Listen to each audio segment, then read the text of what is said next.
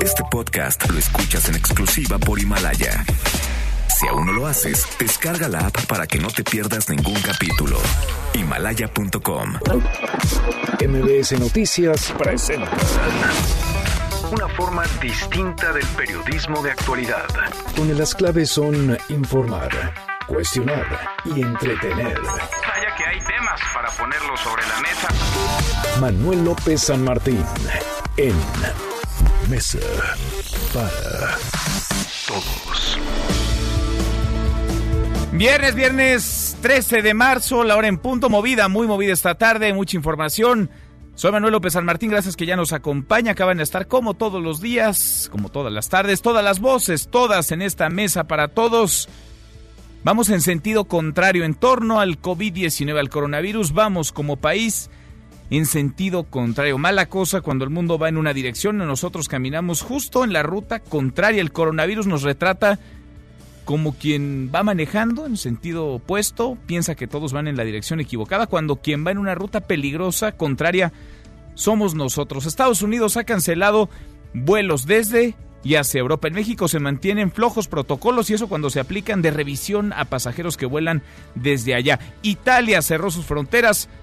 Acá no hay mayor restricción en la movilidad. China, que logró ya contener el brote en su territorio, aisló ciudades enteras. Acá no hay protocolo tampoco para eventos públicos. Estados Unidos ha cancelado la NBA, la MLS, funciones en Broadway, Coachella, Disney. Acá el Vive Latino arranca mañana como si no pasara nada. En Madrid se cerraron todas las escuelas. Acá no hay ni una guía para escuelas públicas y privadas, más allá de esfuerzos aislados. En Corea del Sur, por ejemplo, el gobierno desarrolló una app para mejorar la comunicación con posibles portadores del virus. Acá nadie contesta en el teléfono que las autoridades del sector salud han puesto a disposición para que quienes presenten síntomas llamen y puedan ser canalizados. En Estados Unidos, en España, en Italia, en Corea del Sur, en un largo etcétera de países, los gobiernos estrechan los márgenes para hacer frente a la ola de contagios. En México, la iniciativa privada está rebasando al gobierno del presidente López Obrador en nuestro país, la SEP nada anuncia sobre suspensión de clases, pero escuelas como el TEC de Monterrey, la UNAM incluso toman decisiones para tratar de contener lo que es inevitable. Un dato, en Corea del Sur se han aplicado 410 pruebas por cada 100.000 habitantes. En Hong Kong, 203. En Italia, 101. En México, 0.3. En toda Europa hay campañas masivas de comunicación. En nuestro país, todo se limita a una conferencia nocturna, pinceladas en las mañaneras, a contentillo. En Estados Unidos, Donald Trump nombró a su número dos, a Mike Pence, para hacer frente a la pandemia. Acá el secretario de Salud ni sus luces no aparece. El subsecretario López Gatel lleva o trata de llevar la batuta y el vocero del tema, José Luis Alomía, no da entrevistas. Mucho que poner sobre la mesa esta tarde. Arrancamos con las voces y las historias. Las voces de hoy. Andrés Manuel López Obrador, presidente de México. Una cosa es la política y otra cosa es la salud pública, porque se cae mucha desinformación. Opinan, todos se vuelven expertos y desinforman, mienten. Todos tenemos que ajustarnos a la opinión de los técnicos, de los médicos, de los científicos. Hugo López Gatel, subsecretario de Salud. Hemos explicado múltiples veces por qué no hay criterios para declarar el estado de emergencia sanitaria, pero además nos exhortan en la Secretaría de Salud a hacer exactamente lo que venimos haciendo desde el 3 de enero. Alejandro Díaz de León, gobernador de Banco de México. Tenemos todo tipo de planes y de ejercicios de continuidad operativa. Estos se han venido reforzando y se siguen actualizando. Así que tenemos eh, pues toda una serie de, de medidas para eh, asegurar que podamos tener redundancia en nuestros procesos. Abril Alcalá, diputada federal del PRD. Yo aquí no veo que se esté moviendo un solo dedo para prepararnos para atender a toda esa gente. En los rincones a los que difícilmente llega medicamento, no sé cómo se va a atender a la gente. Esto ya es inminente. Es como ver un tsunami, lo ves formarse y te estás esperando en la playa tranquilo, tomando el sol, eh, porque dice el presidente que no pasa nada. Son las voces de quienes hacen la noticia, los temas que están sobre la mesa y estas, las imperdibles. De hoy le entramos a la información. El coronavirus no detiene su avance, los contagios crecen. En el conteo oficial las cifras cambian, incluso durante la misma conferencia de prensa que la Secretaría de Salud ofrece todos los días por la tarde-noche a las 7. Ayer inicialmente se reportaban 15 casos, luego ajustaron a 16. Cinco serían en la Ciudad de México, tres en el Estado de México, dos en Puebla. Uno de ellos eh, anti, si no presenta síntomas, asintomático, dos en Querétaro, uno en su corte inicial, otro que añadieron durante la propia conferencia, uno más en Chiapas, uno en Coahuila, uno en Durango y otro en Nuevo León. Pero se siguen moviendo las cifras. Hace unos momentos Nuevo León acaba de confirmar un segundo caso en el estado, un ciudadano que vendría de Denver. Querétaro reporta cuatro casos, dos son asociados a importación. Se trata de una mujer de 43 años y otra de 64 años, madre del primer paciente en el estado. Pero en esta mesa para todos le podemos confirmar al menos una docena de casos, una docena en hospitales privados en la Ciudad de México que no aparecen en los registros oficiales. Son casos importados y también de contagio local. Se lo podemos confirmar con nombre y apellido. Una docena de casos positivos registrados en la Ciudad de México que no están ni contabilizados. Habría pues un subregistro ni han sido señalados por el subsecretario de Salud Hugo López Gatel. Pese a esto, el secretario de Salud ni sus luces, no aparece. Quien trata de hacer frente a la pandemia por coronavirus es Hugo López Gatel. La Secretaría de Salud ha descartado que hay elementos para declarar estado de emergencia. López Gatel informó que se han repartido 9.000 pruebas para detección del coronavirus. Escúchelo. Tenemos contempladas las posibles posposiciones, reducciones o cancelaciones de eventos, pero no es saludable que se haga sin una base técnica porque entonces empiezan a proliferar las cancelaciones y las repercusiones no son solo las económicas y sociales que derivan de eso, sino que desgastan las intervenciones de salud pública encaminadas al distanciamiento social. Si estas intervenciones se hacen demasiado pronto, lo único que ocurre es que se aplican cuando no sirve y cuando hay que aplicarlas ya hay un desgaste económico y social que hace que no se puedan aplicar. Ahí está el cálculo, el cálculo que se está haciendo desde la Secretaría de Salud. El presidente López Obrador criticó a opositores y a quienes propagan, dice él, rumores sobre el coronavirus. Eso es muy importante. Una cosa es la política y otra cosa es la salud pública, porque se cae mucha desinformación. Opinan, todos se vuelven expertos y desinforman, mienten. Todos tenemos que ajustarnos a la opinión de los técnicos, de los médicos, de los científicos. Bueno, es la voz del presidente. Jaime Ruiz Acristán, el presidente del Consejo de Administración de la Bolsa Mexicana de Valores, tiene coronavirus, dio positivo ayer, sin que hasta el momento presente algún síntoma, según un comunicado de la Bolsa. Desde ayer se especulaba sobre su ausencia en la convención de Acapulco, donde están reunidos todos los banqueros del país y a la que hoy acude el presidente López Obrador. A propósito de la Bolsa, que ayer cerró con pérdidas de 5.3% y gana 3.47%, ahí va más o menos recuperándose. En Estados Unidos, Wall Street opera con ganancias cercanas al 4%. Europa también tuvo suerte, recuperó terreno, poco terreno, pero recuperó algo tras las pérdidas históricas de ayer. Italia ganó 6.69%, España 3.73%, el Reino Unido 2.67%, Francia 1.83% y Alemania 0.77%. En contraste, Japón cerró una semana negra con una nueva caída de 6.02%. Y el coronavirus sigue pegando a los eventos y actividades. El Politécnico, el Instituto Politécnico Nacional, regresará a sus estudiantes de intercambio. La UNAM suspendió eventos masivos. El TEC de Monterrey comenzará clases virtuales a partir del próximo martes. Y la Ibero reforzado medidas de higiene y suspenderá clases solo si se detecta algún caso. En los estados, Sinaloa reportó la suspensión de eventos por parte de instituciones privadas. Jalisco pospuso varios eventos, tiene entre ellos el preolímpico de Guadalajara, Yucatán Yucatán cerró fronteras, implementó retenes en carreteras y filtros en el aeropuerto de Mérida. Eso sí, el Vive Latino sigue en pie, arranca mañana. En el mundo, Donald Trump va a comenzar en cualquier momento un mensaje desde la Casa Blanca sobre el coronavirus. Jair Bolsonaro, presidente de Brasil, asegura que no dio positivo al COVID-19. Los reyes de España, donde mañana se declarará emergencia, por cierto, dieron negativo. Quien sí dio positivo es la esposa de Justin Trudeau, el primer ministro de Canadá. Ahí mismo en Canadá, Ontario alargará las vacaciones escolares para evitar más contagios. En Estados Unidos el maratón de Boston se pospuso hasta el 14 de septiembre. Francia cerró ya escuelas, liceos y universidades a partir del lunes y China envió especialistas a Italia, Italia que permanece aislada. A propósito del tema, China ya no es el foco de atención. La Organización Mundial de la Salud declaró oficialmente a Europa como el epicentro de la pandemia por el COVID-19. Al momento van 5.088 muertos y casi 138.000 contagios en 117 países. En tiempo express récord, la Cámara Baja y el Senado de Canadá aprobaron el TEMEC antes de suspender actividades por el coronavirus.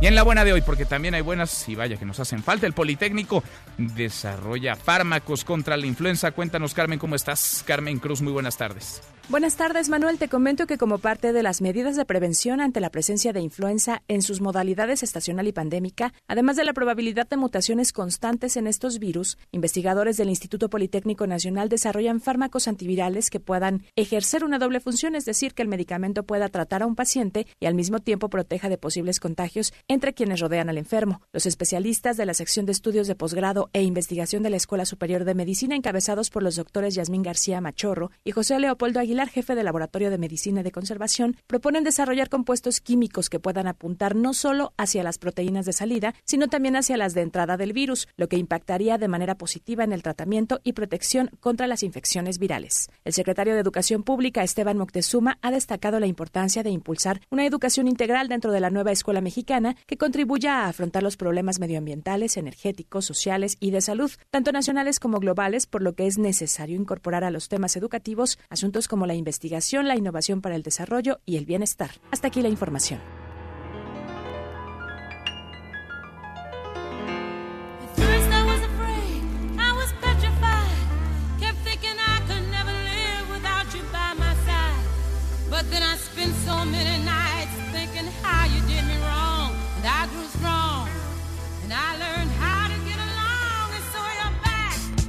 Mi querido Miyagi, José Luis Guzmán, que entra bailando hasta cabina, entra bailando hasta mesa para todos. ¿Cómo estás, Miyagi? Muy bien, Manuel, ¿y tú? Bien, muy bien, muchas gracias. Estamos escuchando un clásico. Gloria Gaynor. Gloria Gaynor, I Will Survive, Sobreviviré.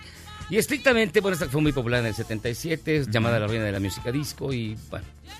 Eh, la cuestión es que se puso muy popular, se volvió popular y se volvió trending topic en las redes, porque apareció un reto que se llama el I Will Survive Challenge, Sí. que es que te laves las manos mientras cantas I Will Survive. Ok. Estrictamente porque mucha gente no sabe cuánto tiempo tiene que lavarse las manos como una de las básicas medidas de higiene para prevenir el contagio de coronavirus. Fíjate que aquí en la mesa para todos, que siempre estamos muy pendientes de lo que demanda la gente. Este, mira, tenemos canciones Ok. para que usted se lave las manos y sepa cuándo son 20 segundos exactos. Ah, qué buena onda. Mira, fíjate. A ver. Si a ti te gusta el rock clásico, Sí. esta es la rola que puedes cantar y te voy a poner exactamente los 20 segundos que dura para que te laves las manitas. A ver, Mira, para que le calculen. Ya.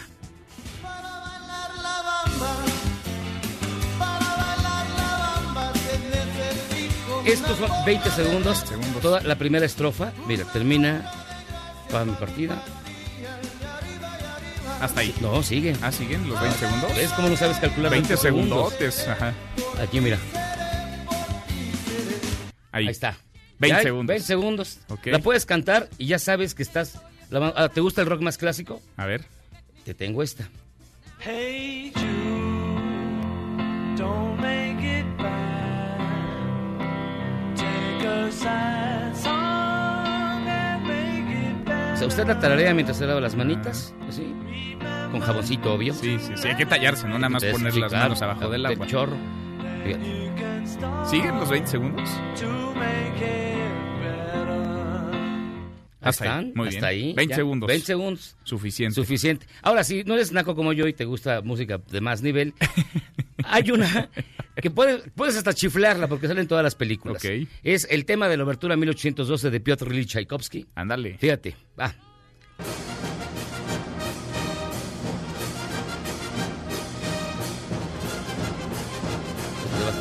Esa la voy a habilitar en el baño de mi casa, mira. Con todo y cañonazos. Sí, sí, sí. Ándale. El chiste es Ey. subirle a todo volumen. ¿no? Para que despierten los vecinos. 20 segundos. Usted escoja su rola favorita, pero lávese las manos. 20 segundos es la Así es. recomendación. Desde que, no desde que metes la manita abajo del chorro, sino que te pones jaboncito y empiezas a, a tallar 20 20 segundos. Canta la canción que quieras. Aunque también está la de Gloria Gaynor, que, que es del año de ñaupa, pero bueno, no importa. Pero está movida, hombre. Ahí está. Se presta, ¿no? Se presta para bailar. Miyagi, gracias. Medio sangrona la sección, pero No, bueno, está, mira. buenos, buenos conceptos, buenos consejos, buenas canciones. Gracias, Miyagi. Muchas gracias. Acá nos escuchamos en un ratito, José Luis Guzmán. A propósito de la pandemia de coronavirus que se ha propagado por el mundo, en México se reportan de manera oficial, reporta el gobierno de nuestro país, menos de 20 casos confirmados. El gobierno, el presidente López Obrador, ha decidido entonces mantenerse en la fase actual, la fase 1, sin cancelar eventos masivos, sin cancelar clases. ¿Usted qué piensa? De eso va nuestra pregunta de hoy. ¿Es prudente esta medida? ¿Es irresponsable? ¿Es una respuesta lenta? ¿O se está ocultando información? Opine con el hashtag Mesa para Todos. Abiertas ya nuestras vías de comunicación. El WhatsApp 5524-99125. Viene el teléfono en cabina 5166-1025. Voy a ir un corte, una pausa y después le contaré de los casos que están confirmados con nombre y apellido en la Ciudad de México y que no se encuentran en los registros oficiales de la Secretaría de Salud, en los registros oficiales del subsecretario Hugo López Gatel. Volvemos, hay más en esta mesa, la mesa para todos.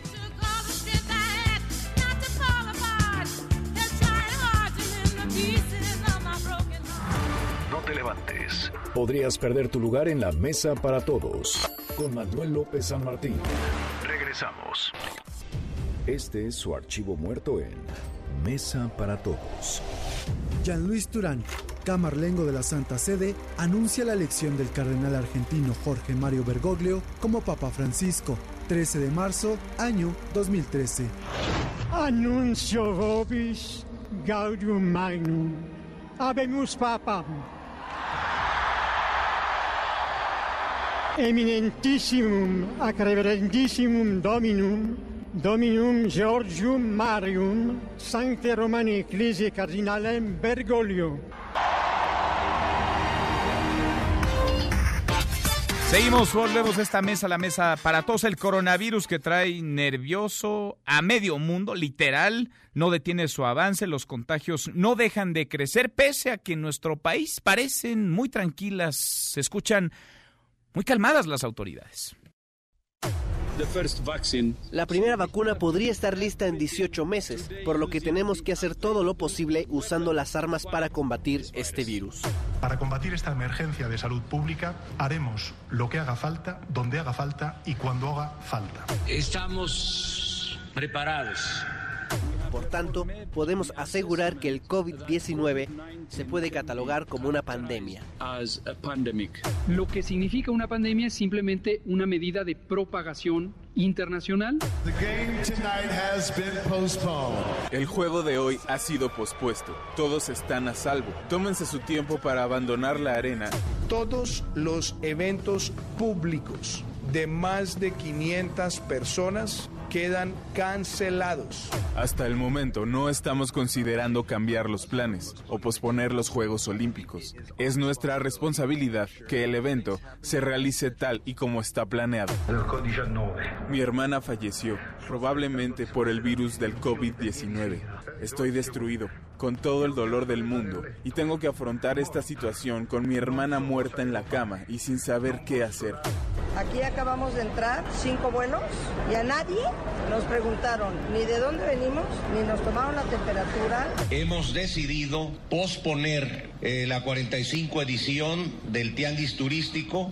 Estoy usando máscara porque en este reciente viaje a Estados Unidos, una de las personas que viajó conmigo en el vuelo cuando aterrizamos en Sao Paulo se fue a hacer análisis habituales y dio positivo de coronavirus.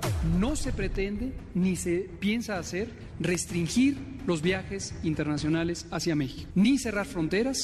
Este momento para morirse es un momento muy feo. ¿Por qué? Porque si tú te mueres, mueres solo. Una vez que tienes el coronavirus, que llegas al hospital, te meten en terapia intensiva, nadie te puede visitar. Vemos oportunidades que se pueden aprovechar. Por ejemplo, si China no puede exportar a los Estados Unidos, México sí lo puede hacer. Pues no es posible que el gobierno esté ciego a esta realidad. Yo más bien quisiera un presidente tipo Bukele de El Salvador que dice, aunque no tengo ni un caso, no voy a ser Italia. Prefiero desde ahorita cerrar fronteras. Hay mucha especulación, hay fake news, hay nerviosismo, pero también hay realidades. Hay discursos, por supuesto, pero no necesariamente acompañan la realidad. Yo le puedo confirmar con nombre y apellido, por lo menos una docena de casos positivos registrados en la Ciudad de México. Se trata de contagios importados, sí, pero también de contagios locales, personas que volvieron particularmente de Colorado en los Estados Unidos, de Vail, de esquiar, contagiaron a familiares, amigos y un par de casos también que regresaron de Madrid y dieron positivo para COVID-19. La cifra oficial, la información oficial que maneja el sector salud y el subsecretario López Gatel, lamento contradecirlos, es errónea, por decir lo menos. Hasta esta hora es errónea, no se apega a la verdad y es peligroso que exista un subregistro. Personas con las que conversé, con las que platiqué esta mañana, y que prefieren por obvias razones no aparecer y el anonimato, me han confirmado que se les practicó la prueba, que dieron positivo y que no están en los registros de casos confirmados por la Secretaría de Salud. Insisto, hasta esta hora, quizá aparezcan más tarde, pero estos casos no son nuevos, no tienen horas, tienen días incluso. ¿Se está ocultando información? ¿Se está administrando información? ¿Se está haciendo un cálculo con la información? En México tuvimos más tiempo que otras naciones para prepararnos, para aplicar protocolos, para prevenir contagios. ¿Lo hicimos? Las autoridades lucen, insisto, tranquilas, muy tranquilas, pero la realidad va diciendo otra cosa. Rocío Méndez, la mañanera de hoy. Rocío, muy buenas tardes. ¿Qué tal, Manuel? De hecho, esta mañana el presidente Andrés Manuel López Obrador se pronunció en contra de lo que calificó como desinformación ante la dispersión del coronavirus. Vamos a escucharlo. Eso es muy importante. Una cosa es la política y otra cosa es la salud pública, porque se cae mucha desinformación. Opinan, todos se vuelven expertos y desinforman, mienten. Todos tenemos que ajustarnos a la opinión de los técnicos, de los médicos, de los científicos. Hoy, Manuel, se subrayó que México aún no entra a la fase de transmisión comunitaria del coronavirus, que posiblemente sucedería a finales de mes o principios de abril, por lo que se pide a la población bajarle al miedo, dijeron textualmente. El subsecretario de A ver, déjame interrumpirte ahí, perdón, Rocío, déjame interrumpirte. Entonces, eh, para el gobierno federal no hay contagios que se den dentro de México. De hecho, Eh, reconocieron que es probable que haya algunos casos que no hayan sido detectados, pero su postura es hoy en día hay 15 personas que tienen coronavirus de carácter importado, solo tres personas están hospitalizadas con reporte estable, analizan 82 casos sospechosos.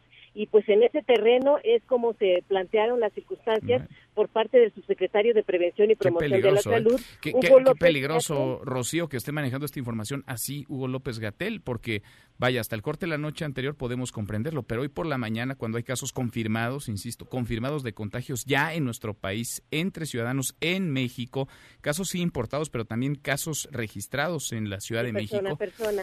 pues es, es, es muy peligroso, muy delicado y da cuenta de que o el sector salud no está en contacto con hospitales privados o si lo están y tienen la información se la están guardando. Rocío, te dejo seguir, no te interrumpo más. Pues por lo pronto tendremos que esperar a ver qué señalan con respecto a el nuevo número de casos y así se reporta a partir de las 7 de la noche, pero por lo pronto sí fue cuestionada la autoridad sanitaria al respecto de la cancelación de clases presenciales por virtuales en el TEC de Monterrey. Vamos a escuchar al subsecretario Hugo López Gatel que considera no conveniente por el momento cerrar escuelas y comercios. En su momento, cuando haya transmisión comunitaria, va a ser de mucha utilidad restringir la movilidad en espacios de congregación masiva. Si esas medidas se hacen demasiado temprano, la medida se desgasta. No podemos mantener las escuelas cerradas por mucho tiempo. No podemos mantener las actividades comerciales restringidas por mucho tiempo, porque empieza a tener consecuencias negativas. Entonces, en resumen, ¿son medidas posiblemente útiles? Sí. ¿Son indispensables en este momento? No. Si no afectan a la funcionalidad de las instituciones o a la economía o a la s- sociedad, bueno, que se hagan. Al momento se alista una reunión, por ejemplo, con gente como la de OCESA para tratar de manera detallada acciones ante congregaciones masivas. Nuevamente el doctor López Gatel como el Vive Latino de esta misma semana. No es indispensable en este momento hacer cancelaciones. Si se cancelara en este momento tendría una repercusión económica importante. No solo para la compañía que va a tener ganancias, sino para toda la economía también un poco social que está en torno al evento. Pongo otro ejemplo, clase de box que iba a estar presente para que se convirtiera en un récord Guinness y que iba a ocurrir en el Zócalo de la Ciudad de México ya con Miguel Torruco tuvimos una plática muy clara. No tiene una repercusión seria cancelarlo en este momento, no es indispensable cancelarlo, pero tampoco tiene mayor consecuencia posponerlo, que se posponga. No caer en excesos, no caer en omisiones, ni de más ni de menos. Ese fue el mensaje final que dieron las autoridades esta mañana en Palacio Nacional, Manuel. Qué raro, Rocío. Entonces se pospone un evento de Vox, el Vive Latino va y se pospone también el tianguis turístico. No entendemos cuál es eh, la métrica para tomar estas decisiones. Ojalá que lo estén calculando bien, insisto, ojalá, porque aquí hablamos de la salud de millones de personas. Gracias, Rocío. Hasta pronto, Manuel. Hasta muy pronto, muy buenas tardes. Le agradezco mucho al doctor Alejandro Macías, infectólogo, excomisionado nacional para la prevención y control de la influenza H1N1, que ha venido platicando con nosotros a lo largo de estos días, estas semanas que está en la línea telefónica. Gracias, doctor, ¿cómo estás? Bien, Manuel, gusto estar contigo y con tu auditorio. No estamos en fase 2, pero ¿vamos para allá, doctor? Sí, vamos para allá, casi seguramente. eh, yo también he comentado algo que escuché ahorita de los reporteros, que probablemente algunos casos se han escapado a la detección, eso sí puede ser. Yo creo que en este momento las propias autoridades están dándose, percatándose que deben hacerse más pruebas para poder detectar los casos que pudieran estar escapando. Es en ese momento cuando las pruebas sirven. En el futuro, cuando ya tengamos mucha gente con fiebre y tos y ya no hay influenza, pues eso ya va a ser coronavirus y ya no vamos a necesitar las pruebas. Ahora, me llama la atención el caso Italia. Italia hace 20 días registraba únicamente 17 casos confirmados de COVID-19. Hoy Italia es el segundo país con más contagios solamente después de China. Italia tiene más de 15 mil casos confirmados de COVID-19 y más de mil muertos. Eh, crecieron de manera muy rápida, de manera exponencial. Doctor, ¿tendríamos que mirar el caso Italia? Es que eso puede pasar en cualquier lugar, sobre todo si en un principio no nos percatamos y no logramos hacer la mitigación. Eh, hay que decir que el caso de Italia no es, eh, no es no es menor que el de China, es de hecho sustancialmente mayor. Consideren que la población de China es 20 veces mayor que la de Italia y los casos son acá cinco veces más. Si uno viera los casos por millón, el problema que han tenido en Italia es cinco veces mayor que el problema de China. Sí, claro. Y, es, es, mucho peor.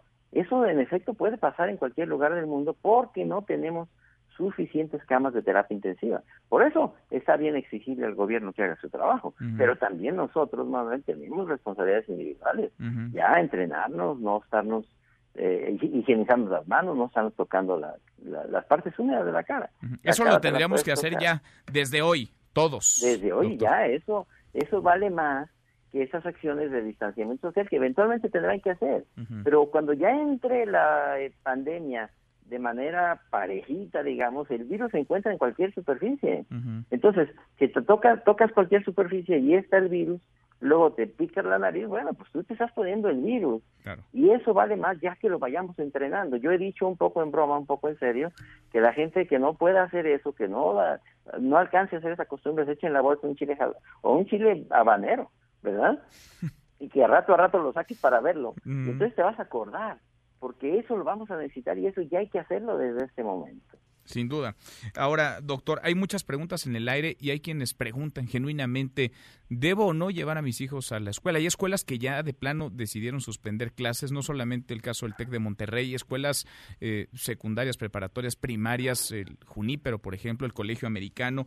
Eh, ¿Debo o no llevar a mis hijos a la escuela? ¿Puedo o no salir a comer a un restaurante? ¿Tomo o no un vuelo que tenía ya programado, doctor? ¿Hasta dónde la prudencia y hasta dónde el pánico y la paranoia? Sí, yo creo que aquí la información sí nos la tiene que estar dando la, la, la Secretaría de Salud. ¿Qué tan intenso está el virus? También es verdad que si no está activo el virus, pues no se puede cerrar ahorita la escuela desde ahorita hasta cuándo, hasta de aquí a un año que se vaya el virus, porque uh -huh. ese virus cuando llegue no nos lo vamos a quitar en meses, quizás sí. en años, sí. no sabemos. Entonces, sí hay que confiar en que nos digan, ah, en este momento no está activo el virus en determinada región, bueno, pues en este momento no hay que hacerlo. Yo sí he opinado que para poder decir eso, decir eso ya tenemos que estar haciendo más pruebas para darnos cuenta más a tiempo. Sí necesitamos hacer más pruebas como sector Yo salud, sí creo como país. que eso, otra vez, es una opinión personal. Sí. Ellos han hecho sus cálculos matemáticos, yo, en este caso, sí, ahora sí que yo tengo otros cálculos. Este, yo creo que hay que hacer más pruebas Más para pruebas. darnos cuenta y, y tener un mejor una mejor idea del mapa de la República. Somos 32 estados en la República. Hacer unas cuantas pruebas todos los días en cada estado nos va a permitir mapear mejor la situación del virus en la República para poder hacer las acciones de contención. Y esas sí tendrán que hacerse en un lugar y sí y en otros no. Sí. O sea, si, si hay intensidad, por ejemplo, en Monterrey, pues no hay por qué cerrar las actividades en Acapulco, por Ujú. ejemplo, ¿verdad? Claro, por supuesto. Eso se tendrá que regionalizar. Es la opinión personal, pero de un experto. También es la opinión del doctor Alejandro Macías, quien fuera comisionado nacional para la prevención y el control de la influenza H1N1. Doctor, gracias como siempre. Saludos. Muy Buenas- tardes, gracias. Un dato adicional a lo que nos comenta el doctor para hacer más pruebas. En México, por cada 100 mil habitantes solo se han aplicado 0.3 pruebas. En Corea del Sur, 410 por cada 100 mil habitantes. Justo ahora, en la Casa Blanca está hablando Donald Trump. Se prevé pueda declarar estado de emergencia. Escuchamos el mensaje del presidente de Estados Los Unidos. que están detrás de mí dijeron que eso eh, salvó muchas vidas, eh, esa designación anticipada. Pero es solo el principio de lo que estamos desarrollando y estamos en otra fase eh, con eh, reglas muy antiguas y obsoletas que son unas que tuvimos que aceptar pero no en circunstancias masivas. Estuvieron ahí por mucho tiempo y estamos desafiando esas reglas y se pueden utilizar en algunos casos, pero no en este caso, para eh, que todo el poder del gobierno eh, tenga efecto. Declaro oficialmente emergencia. Dos palabras muy importantes. La acción que eh, tomó va a abrir más de 50 mil millones de dólares es una cantidad importante de dinero para los estados y los territorios y localidades en nuestro país para luchar contra esta enfermedad. Y siguiendo esta declaración de emergencia, cada estado tiene que poner en marcha centros de emergencia y van a escuchar de las grandes compañías y de los minoristas y de las compañías médicas del mundo que están a mi lado. También quiero que todos los hospitales activen el plan de preparación de emergencia para que puedan satisfacer las necesidades de los estadounidenses. En Nueva York y otros sitios eh, ya hay planes en marcha. Acabo de hablar con el gobernador Cuomo y tuvimos una buena conversación. Trabajamos en buena colaboración con muchos estados, incluyendo Nueva York.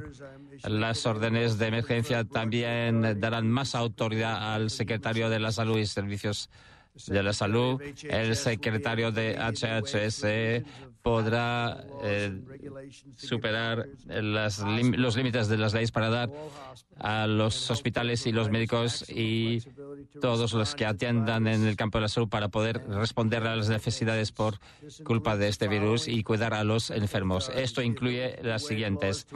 Renunciar a las leyes que determinen la salud que es algo um, muy nuevo e increíble que acaba de pasar en, eh, en un pasado no tan distante. Le voy a decir lo que han hecho con ese telehealth. Eh, le da a los eh, doctores posibilidad de hacer visitas en remoto y hacer unas comprobaciones. eh, También el poder para no tener que cumplir con licencias federales para que médicos de otros estados puedan asistir en caso de necesidad.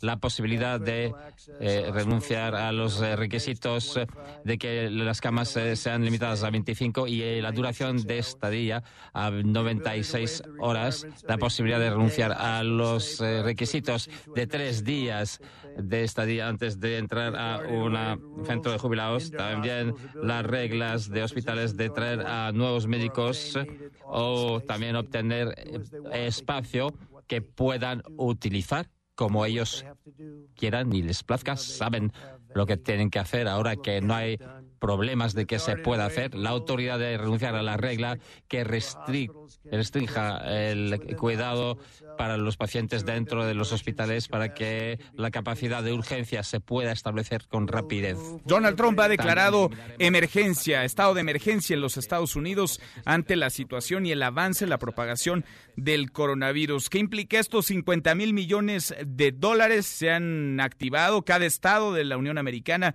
deberá poner centros de emergencia y los hospitales activarán los protocolos de emergencia. Es la emergencia declarada por el presidente de Estados Unidos, Donald Trump. En Europa la cosa no pinta mejor, al contrario. Inder Bugari, Inder, ¿cómo estás? Buenas tardes, buenas noches para ti.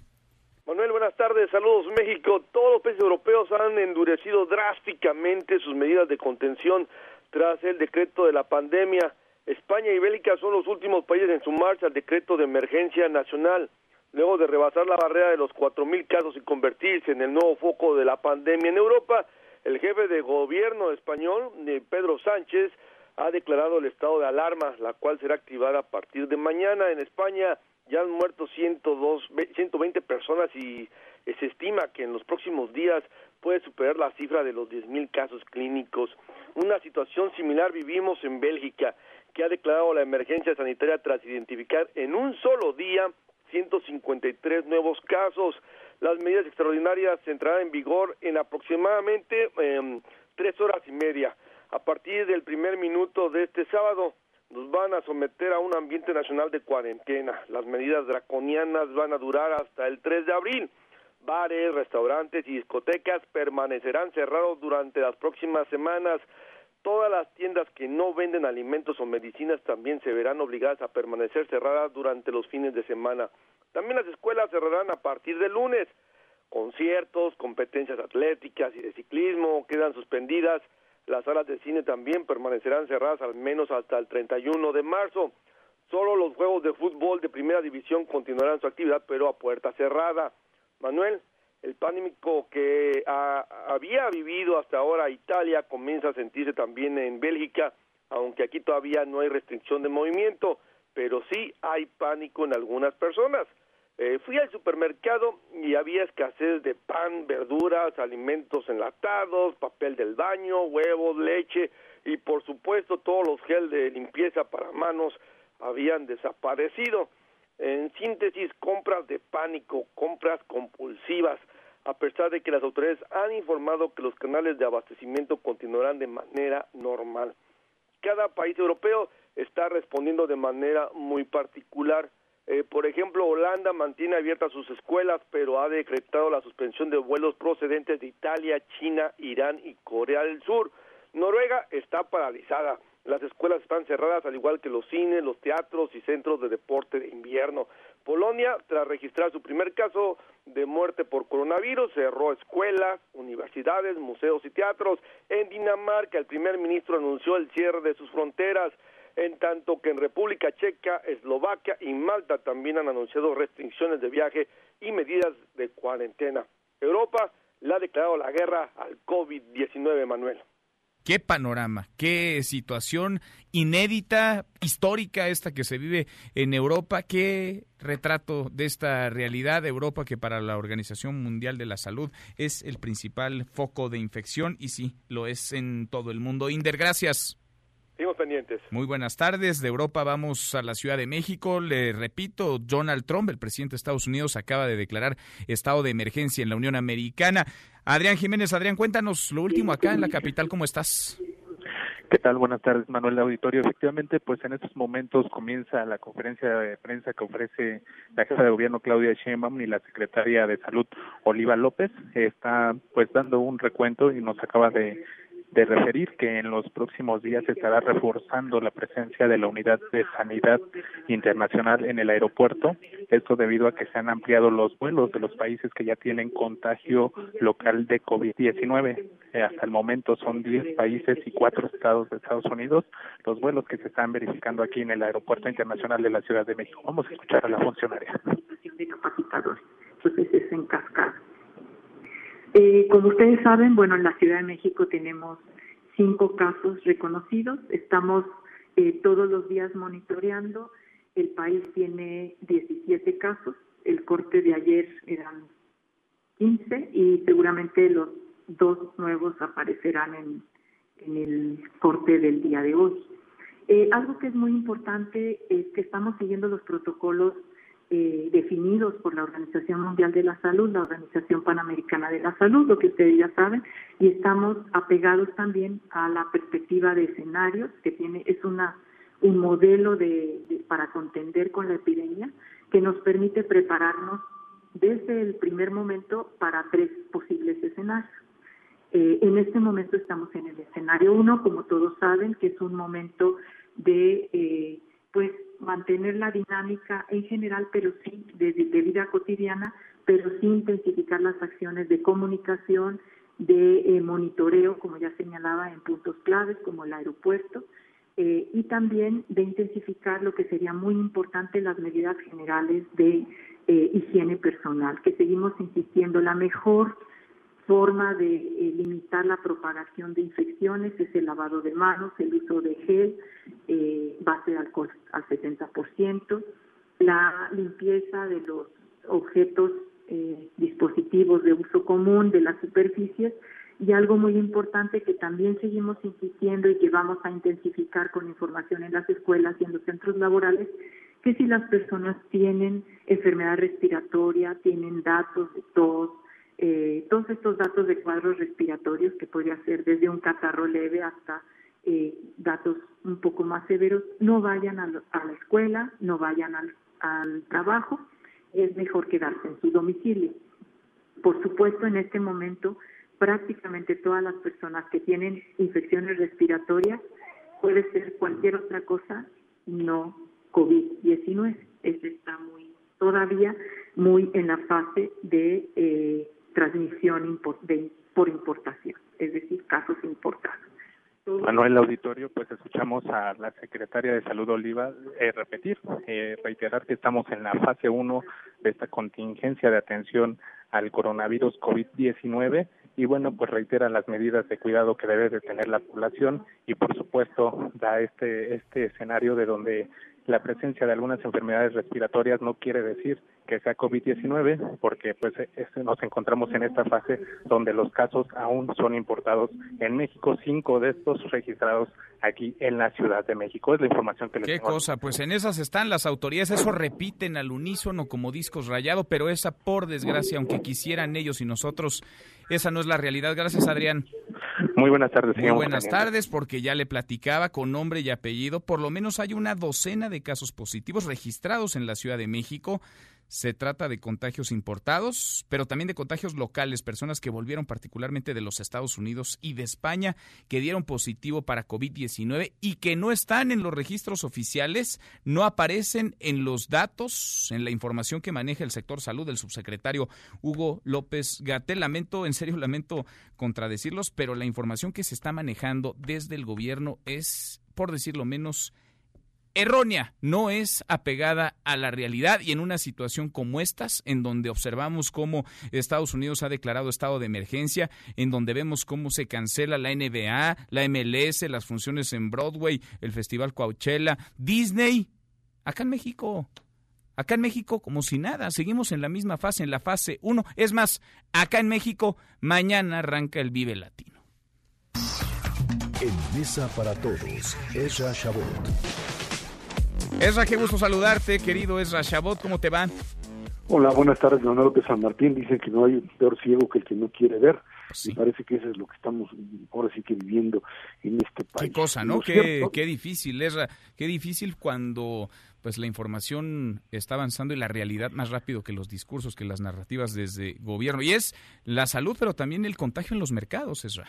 Así es, creo que ahí hay dos vertientes que hay que analizar sin duda. Una es el tema de la prevención. Parecería ser que aquellos países que finalmente decidieron que ya era momento de empezar a meterle mano al tema del aislamiento de aquellos casos que pudiesen ser coronavirus son los que más se han podido defender, los que dijeron aquí no pasa nada porque esto es pues, algo que se puede finalmente acabar en uno u otro momento por el tema del calor, que es cierto, esperemos que eso suceda, pero que pues esto se ha desarrollado a una velocidad mayor, pues ahora tienes a un presidente Trump que en este momento está declarando emergencia nacional, soltando ahí 50 mil millones de dólares para tratar de pues apoyar a los servicios de salud, mover doctores de un lado a otro, instrumentar todo esto, esto te lleva básicamente al principio muy muy claro de que se trata de pues gobiernos que improvisan y que al improvisar pues simplemente lo que hicieron fue pues, permitir que esto estallara. Lo teníamos ahí los mercados tampoco lo quisieron ver como un elemento que pudiese dañar este pues eh, bull le llaman este crecimiento sostenido de los mercados que se dio desde la recuperación en 2009 y hoy el mundo se viene para abajo. Los mercados se contagian no hay mecanismo que lo pueda contener. Hoy finalmente tienes una recuperación en los mercados de valores bajo el principio de que pues podría haber mecanismos que le diesen liquidez, o sea, dinero que puede estar circulando y que esto pues le diese a, los, eh, a las distintas sociedades, a los distintos países, la posibilidad de enfrentar lo que tenemos ya definitivamente en nuestras narices, que es la parálisis total.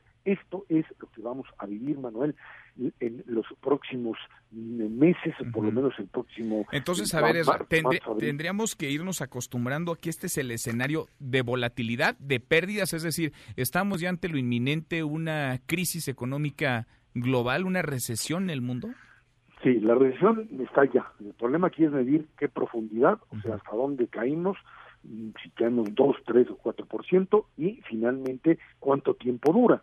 Y esto está en función de que podamos controlar la propia epidemia o la pandemia como tal. Ese es el problema que tenemos que tenemos enfrente.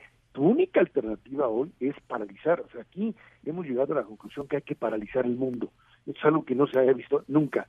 No sé, no, no lo hicieron en, los, en el siglo pasado, en la influencia española. Estamos hablando de un mundo todavía separado entre una de Europa y América, entre uno y otro país. Hoy, con este esquema de globalización, por primera vez estás teniendo que hacer lo que pues eh, no se no se había visto que era paralizar el mundo. Con la influencia H1N1 la verdad es que hay que darle todo el crédito al gobierno mexicano entonces que dijo aquí la paramos porque la paramos y paralizamos la economía del país cerramos aquí en la Ciudad de México todo en el Estado de México la zona metropolitana lo dejamos ahí y esto se pudo controlar en los meses de abril mayo y en junio. Estábamos en medio por supuesto también de una crisis económica eh, financiera como tal separada. Hoy no estábamos en eso, teníamos un crecimiento relativamente a nivel mundial, estoy hablando de sostenido y de repente se te viene esto y lo único que puedes hacer ahora es paralizar al mundo. Todo mundo se mete a su casa, dejas de trabajar y tienes que instrumentar formas de eh, servicios de emergencia porque vas a tener que paralizar, que parar al mundo lo que no se había hecho y al mismo tiempo no puedes dejar morir de hambre ni eh, de, recibir servicios básicos y eso es lo que tienes que instrumentar. Si no te das cuenta de esto y sigues jugando a que a la fase 1, a la fase 2 o a la fase 3, el mundo se te va a venir encima y cuando te caiga el número enorme de pues gente infectada no vas a tener cómo contenerlo. Y eso es más peligroso que mercados en el suelo. Por supuesto. Durísima la realidad, es lo que estamos viviendo y lo que se nos viene, no solo como país, en el mundo entero, pero acá estamos dejando de hacer, estamos perdiendo tiempo valiosísimo que habíamos ganado, porque acá los contagios llegaron después, lo estamos perdiendo por un mal manejo y una pésima estrategia de comunicación y si en el camino se confirma lo que hemos venido ya platicando, que se está mintiendo, que se está administrando la información, que se está ocultando, sería, vaya, catastrófico. Esra, un abrazo. Gracias, buenas tardes. Muy buenas tardes, Esra Chabot. Pausa y volvemos. Hay más en esta mesa, la mesa para todos. No te levantes. Podrías perder tu lugar en la mesa para todos. Con Manuel López San Martín. Regresamos. And the rest The Walking Dead World Beyond ya tiene fecha de estreno. La nueva producción relata los acontecimientos después de la primera generación que creció en una civilización sobreviviente del mundo posapocalíptico. Going cross country, maybe the biggest thing we'll ever do. together. Seguimos, volvemos a esta mesa, la mesa para todos. 10 para la hora, vamos con un resumen de lo más importante del día. Resumen nacional. A dar una vuelta al país, cómo andan los casos confirmados positivos de coronavirus, las decisiones de las autoridades, lo que dicen y lo que no dicen. En Nuevo León se ha confirmado un segundo caso de COVID-19. Cuéntanos, Denny Leiva. Denny, buenas tardes. Muy buenas tardes, Manuel. Te comento que esta tarde en conferencia de prensa, el gobernador de Nuevo León, Jaime Rodríguez Calderón, el Bronco, acompañado del secretario de Salud Estatal, Manuel de la Oca Vasos, confirmaron el segundo caso de COVID-19. Sin embargo, en esta conferencia de prensa no se confirmó ni se negó que la segunda persona contagiada sea un empresario, ya que durante las primeras horas de este viernes trascendió de manera extraoficial que el contagiado era Eduardo Garzate, importante empresario de la localidad y presidente ejecutivo del Consejo Nuevo León. Sobre esto escuchamos a Manuel de la Oca Vasos. En el estado de Nuevo León tenemos 27 casos en total, de los cuales confirmados tenemos dos son 12 negativos y 13 sospechosos. El día de ayer en la tarde, en la noche, se agregaron 10 casos más sospechosos. Además, se informó que de momento 12 casos han resultado negativos desde que inició la contingencia del coronavirus, mientras que otras 13 personas están siendo monitoreadas como casos sospechosos. Durante esta conferencia de prensa, se detalló que se va a brindar un informe de manera diaria ante esta contingencia y por último pidieron a todos los actores políticos, tanto estatales como federales, dejen de politizar con esta enfermedad. Así las cosas en Nuevo León. Regresamos a Mesa para Todos. Gracias, muchas gracias de Nuevo León. Vamos a Querétaro. Cuatro casos de coronavirus. Cecilia Conde, Cecilia, buenas tardes. Hola Manuel, la Secretaría de Salud de Querétaro confirmó dos casos nuevos de pacientes contagiados de coronavirus, por lo que la entidad ya tiene cuatro casos en total de esta enfermedad. Los dos nuevos casos se tratan de un hombre de 42 años, el cual viajó al extranjero, y una mujer de 43 años, que fue contagiado por estar en contacto con este paciente infectado, mientras que se mantienen ocho casos sospechosos de personas que llegaron de Estados Unidos, Italia, Francia y España, además por contacto con esos pacientes. Cabe señalar que los primeros dos casos son de un hombre de 43 años que llegó de España y el segundo caso es de una mujer de 64 años, quien es la madre de este primer paciente. La dependencia estatal hizo un exhorto a la población a mantener las medidas de higiene y prevención en tanto, el gobierno estatal comenzó con la desinfección de las unidades de transporte público y comenzarán con la colocación de gel antiviral en las escuelas y centros de salud. Además que uno se cancelan eventos masivos o anuncian medidas más severas. Esta es la información. Regresamos a Mesa para Todos. Gracias, muchas gracias Cecilia. Ahora Vamos a Jalisco, en donde ya comienzan a suspenderse eventos, clases, incluso Fátima. Fátima Aguilar, buenas tardes. Buenas tardes, Manuel. Saludos para ti, para el auditorio. Pues informarles que tras declarar al coronavirus como una pandemia y a pesar de que no existe ningún caso confirmado en Jalisco, el gobierno estatal tomó la determinación junto con varias universidades de suspender las clases presenciales a partir del próximo martes hasta el inicio del periodo vacacional, mismas que se impartirán de manera virtual. Las instituciones de educación superior con las que se tomó la decisión agrupan al 70 ciento de los universitarios del estado con casi 200.000 alumnos. Entre ellas se encuentran las más grandes como la Universidad Autónoma de Guadalajara y la Universidad de Guadalajara, quien también anunció la suspensión en su nivel medio superior con 161.357 alumnos en todo el estado. Al respecto, el gobernador de Jalisco, Enrique Alfaro Ramírez, detalló lo siguiente. Sí se valoró que era importante que no hubiera una posición distinta de cada institución educativa, que hubiera una política coordinada. Quiero informarles que la decisión que se ha tomado para que quienes tengan condiciones de eh, hacer sus clases virtuales puedan ya hacerlo a partir del martes. Mañana tiene una reunión el secretario de Educación en México y a partir de eso se fijará una postura respecto a educación básica. El gobernador expresó que se trata de medidas preventivas porque está demostrado que lo más eficaz para evitar la propagación del virus es el aislamiento social y no concuerda con la postura que ha tomado el gobierno federal. Es la información desde Jalisco. Continuamos en Mesa para Todos. Gracias, muchas gracias Fátima y de Jalisco a Yucatán, donde se han instalado retenes y filtros ante el COVID-19. Cuéntanos, Herbert, Herbert Escalante, buenas tardes. Buenas tardes, Manuel. El gobernador Mauricio Vila Dosal anunció el reforzamiento de los puntos de entrada a Yucatán a través de filtros de salubridad para tratar de contener la propagación del coronavirus COVID-19, luego que la Organización Mundial de la Salud decretó como una pandemia global. Este viernes se colocaron filtros para vuelos internacionales y nacionales en el aeropuerto de Mérida, así como retenes de la Secretaría de Salud en las casetas de cobro de la cartera Mérida-Cancún y durante el fin de semana en las vías a Campeche y Chetumal. Lo mismo sucederá en las estaciones de autobuses. Mauricio le agregó que a partir del martes, con ayuda de los maestros, también habrá filtros en las escuelas para revisar que la higiene de los niños sea la adecuada y para detectar posibles síntomas. Escuchemos parte de lo que dijo el gobernador de Yucatán. Creo que lo importante en estos momentos es que podamos reforzar los puntos de entrada al Estado. Como lo hemos dicho desde un principio, como se ha dicho alrededor del mundo, es importante que los ciudadanos sepan que el coronavirus ya llegó a México y que va a llegar a Yucatán. No sabemos si va a llegar hoy, si va a llegar mañana, si va a llegar dentro de dos semanas o dentro de dos meses, pero es importante importante que sepamos que va llegando. Con respecto a que se pospuso el tianguis turístico en Yucatán precisamente por la contingencia del virus, el gobernador reconoció que seguramente traerá impactos económicos, pero eso se puede recuperar. Lo importante ahora es cuidar la salud de la población, sostuvo. Continuamos en Mesa para Todos. Gracias, muchas gracias. Y ahora en Sinaloa, en donde también se suspenden ya eventos por el coronavirus. Karina Méndez, Karina, buenas tardes.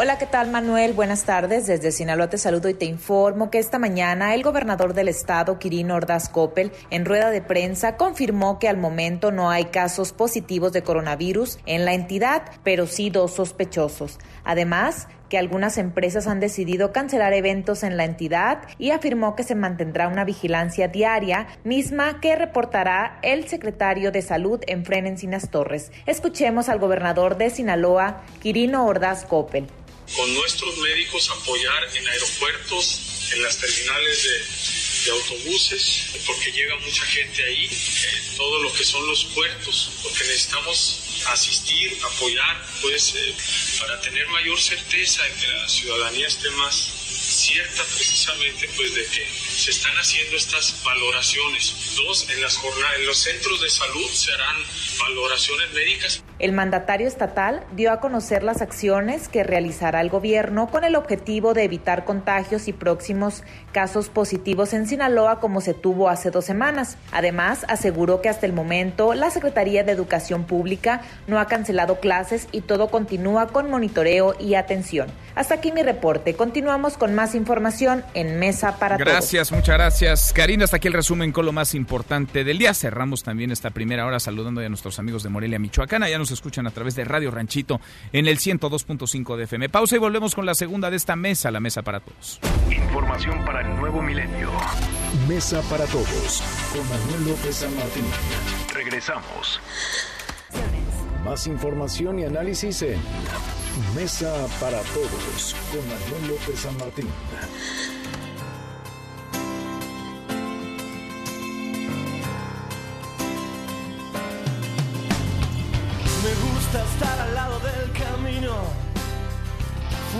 El humo mientras todo pasa. Me gusta abrir los ojos y estar vivo, tener que vermelas con la resaca. Entonces navegar se hace preciso en barcos que se estrechen en la nada. La hora con cinco minutos, gracias que nos acompañen en la segunda de esta mesa para todos. Soy Manuel López San Martín, movida muy movida esta tarde de viernes, intensa, movida, llena de información ha estado la semana. Vamos a revisar las redes, cómo se mueven las cosas en Twitter. De las redes a esta mesa, la mesa para todos. Caemos en las redes. Bueno, se mueve, no deja de moverse el hashtag coronavirus. El presidente de Estados Unidos, Donald Trump, se lo conté en tiempo real, ha declarado estado de emergencia por el avance del COVID-19. ¿Qué implica esto? Entre otras cosas, una bolsa de 50 mil millones de dólares que cada estado de la Unión Americana deba poner centros de emergencia y hospitales, todos los hospitales tendrán que activar los protocolos de emergencia. Estado de emergencia en la Unión Americana, estado de emergencia en los Estados Unidos. En México los contagios se mantienen por debajo de los 20 casos confirmados. Eso es lo que dice el gobierno federal, eso es lo que dice el presidente López Obrador, que por cierto tiene hoy en su agenda estar en Acapulco, Guerrero. Justo ahora se encuentra ya en la clausura de los trabajos de la convención bancaria. El presidente pues eh, no cambia ¿eh? ni su agenda, ni sus giras, ni tampoco su estilo. Se deja saludar de mano, apapacha y se deja apapachar. Eso sí, critica a quienes, dice él, difunden rumores sobre el coronavirus. Esto dijo en la mañanera. Eso es muy importante. Una cosa es la política y otra cosa es la salud pública, porque se cae mucha desinformación. Opinan, todos se vuelven expertos y desinforman, mienten. Todos tenemos que ajustarnos a la opinión de los técnicos, de los médicos, de los científicos. Bueno, el presidente en estas, Donald Trump, ya le decía, declaró estado de emergencia, así lo hacía hoy frente a la Casa Blanca para eh, que eh, todo el poder del gobierno eh, tenga efecto, declaró oficialmente emergencia. Dos palabras muy importantes. Emergencia en Estados Unidos. Acá en México, yo le puedo confirmar, se lo platicaba ya hace rato, le puedo confirmar con nombre y apellido por lo menos una docena de casos, casos que han dado positivos registrados en la Ciudad de México. Se trata de contagios importados, sí, pero también, aunque se niegue, los hay, eh, casos de contagio locales, personas que volvieron particularmente de Colorado en los Estados Unidos, de Vail, y un par de casos que regresaron de Madrid positivos todos estos para COVID-19. La cifra oficial, la información oficial, la que maneja el subsecretario Hugo López Gatel, la que maneja el sector salud, lamento contradecirles, es, por decirlo menos, errónea, si no es que incompleta. No se apega. La verdad es peligroso que haya un subregistro, como parece lo hay, personas con las que conversé esta mañana que prefieren no aparecer, que prefieren el anonimato más que entendible, me han confiado, me han confirmado que se les practicó la prueba, dieron positivo y no están en el registro de casos confirmados de la Secretaría de Salud, lo que nos lleva a preguntarnos genuinamente, sin atacar, sin ser acá conservadores ni neoliberales, si se está administrando la información, si se está ocultando, si se está haciendo un cálculo con esta información, porque en México tuvimos más tiempo que en otras naciones para prepararnos, para aplicar protocolos, para prevenir contagios. ¿Se hizo o no se hizo? Me preguntan en redes sociales, sobre todo en las llamadas que recibimos y les agradezco muchísimo. ¿Por qué no doy los nombres de estos casos confirmados de COVID-19? Por respeto primero, porque no lo haría sin autorización, sin el consentimiento de las personas. Pero seguramente ustedes habrán notado que nadie, ni en el sector salud, da nombres de los pacientes con contagio confirmado para no estigmatizar, para no victimizar o revictimizar a las personas que dieron positivo para COVID-19. Se mueve el hashtag Vive Latino porque, mire, aunque en Estados Unidos se haya cancelado la NBA, la MLS, las funciones en Broadway, el Festival de Música Coachella, vaya hasta Disneylandia cerró sus puertas, acá el Vive Latino arranca mañana. El Vive Latino va, lo ha dicho hace unos minutos, lo ha confirmado la jefa de gobierno Claudia Sheinbaum, no se cancela el Vive Latino, ¿por qué? Porque tendría un impacto económico, aseguran en el gobierno de la Ciudad de México. Solo se van a cancelar eventos que no generen impacto económico. Se antepone, se está anteponiendo lo económico, el negocio a la salud de los ciudadanos y se mueven un montón de hashtags sobre deportes porque el contagio de COVID-19 de coronavirus ha llegado al mundo de deportes, se están cancelando ligas enteras, partidos, hay restricciones, restricciones en los protocolos en torno a las asistencias entre los jugadores. Vamos a platicar de eso y más con Nicolás Romay. Deportes con Nicolás Romay.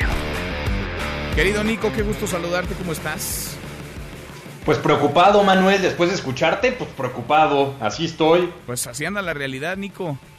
Así anda la realidad del coronavirus, de los subregistros en los casos confirmados y de las decisiones pues todavía muy tibias de las autoridades en todas las carreteras, ¿eh? en las escuelas, en las oficinas, en los eventos masivos, en el mundo del deporte también. Te conozco, Manuel, y sé de la credibilidad que tienes y por eso me preocupa aún más. Eh, y sobre todo cómo se está reaccionando, específicamente hablando del mundo del deporte. Eh, vamos en dirección contraria a lo que está pasando. Eh, este fin de semana están cancelados todos los eventos deportivos del mundo. Liga en España, en Inglaterra, en Italia, por supuesto, en Francia, eventos importantes de golf.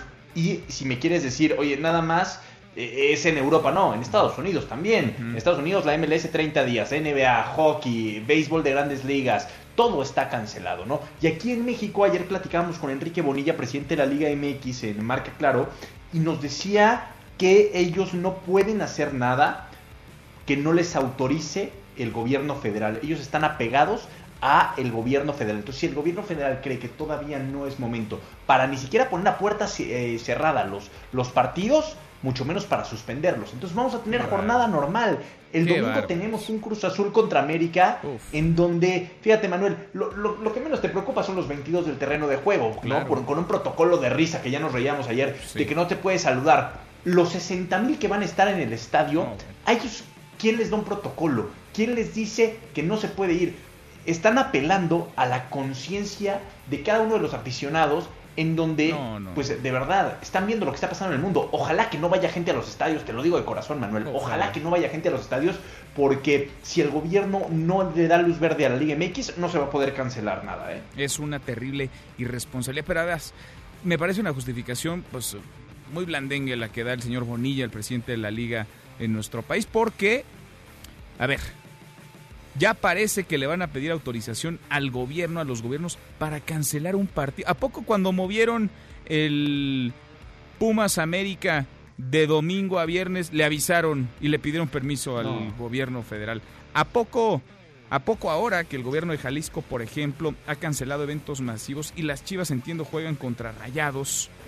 Y me imagino, ¿eh? pienso, lo harán a puerta cerrada. Le tienen que pedir también una autorización al gobierno federal. Exactamente, pusiste el dedo en la llaga porque eh, Jalisco ha actuado de manera diferente, pero las Chivas como se rigen bajo las normativas de la Liga MX, la Liga MX está hablando con el gobierno federal en este caso. Me parece que va muchísimo más allá. O sea, ¿en serio quieren que el gobierno les dé una instrucción para cancelar los partidos? ¿No pueden tomar la decisión ellos de moto propio?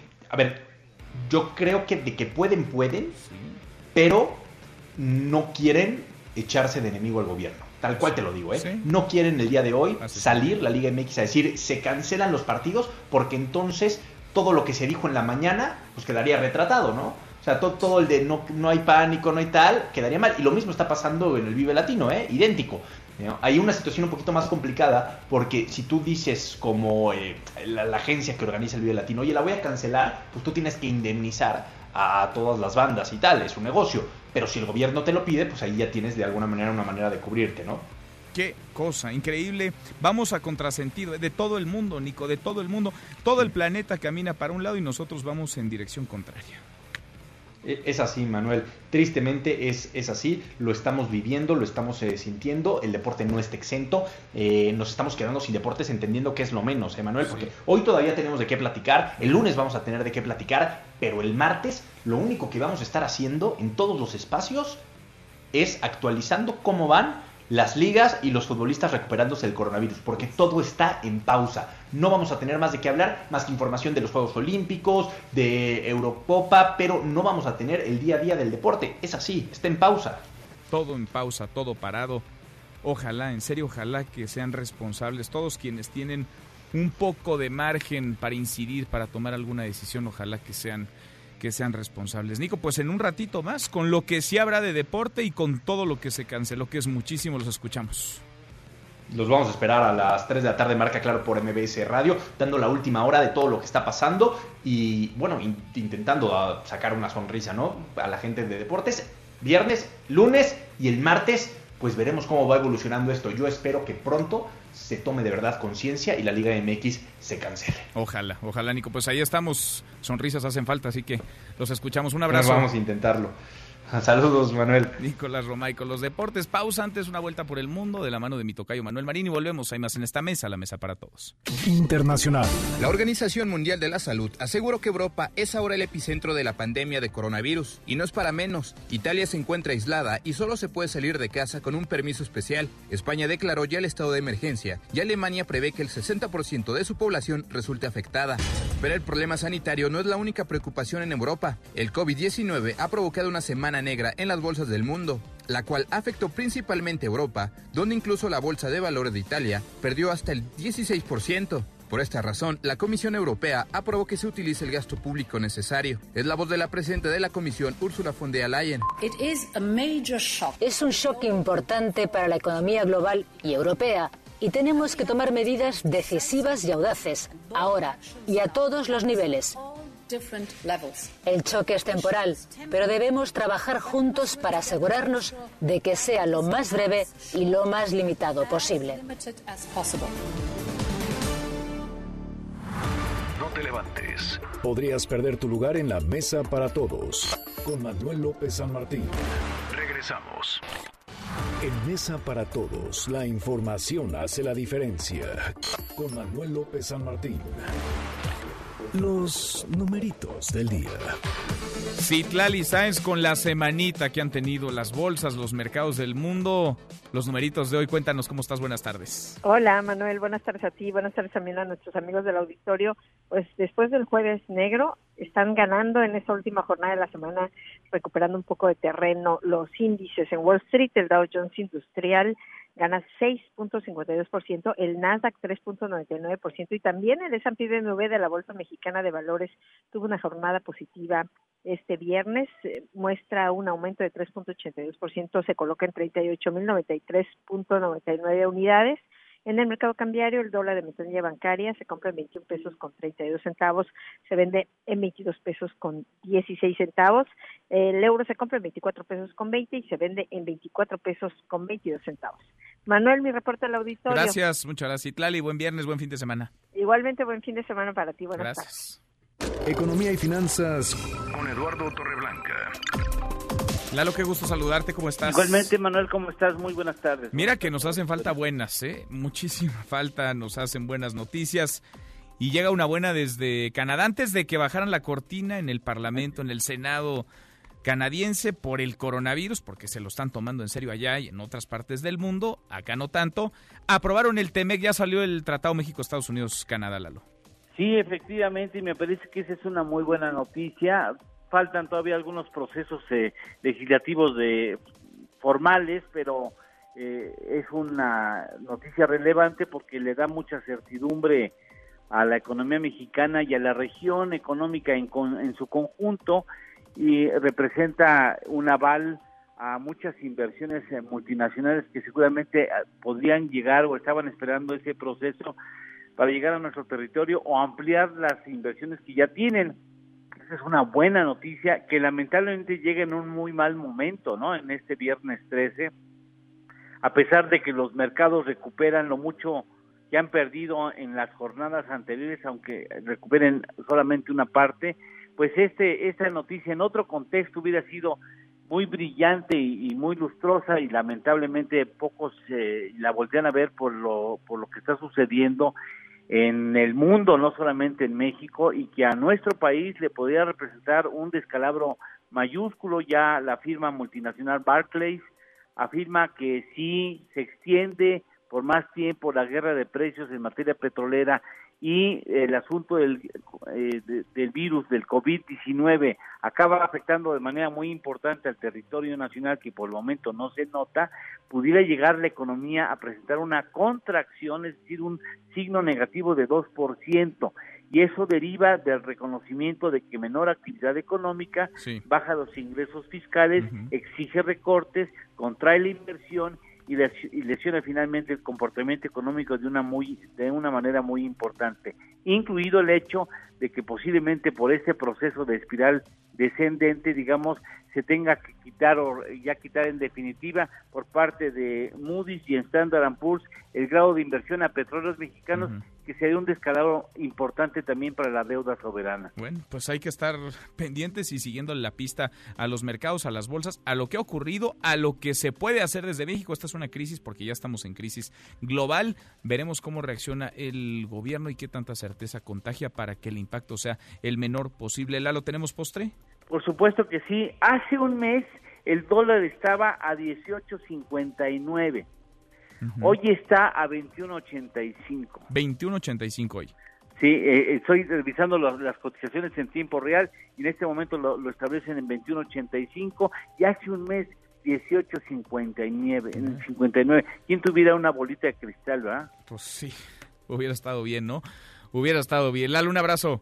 Gracias, igualmente, Manuel, buen fin de semana. Buenas tardes, es Eduardo Torreblanca. Vamos cerrando la semana, lo hacemos como todos los viernes con las frases de la semana, son nuestras letras de oro.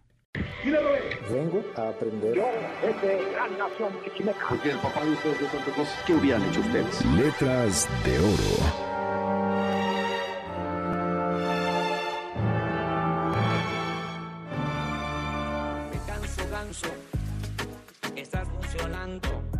La semana más complicada en la historia de la 4T, digo, y si esas vamos, quizás desde la epidemia de viruela en 1520, no se veía un país así.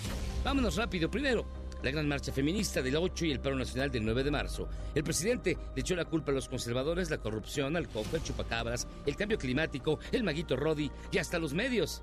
Y ya encarrerado, cometió el atributo que aparentemente más valora en una mujer, se puede omitir y a lo mejor no les va a gustar a algunos, algunas, que yo haya escrito que no se puede omitir la aportación abnegada. Así, lo repito, la contribución abnegada de Margarita Maza de Juárez. Ya lo sabía.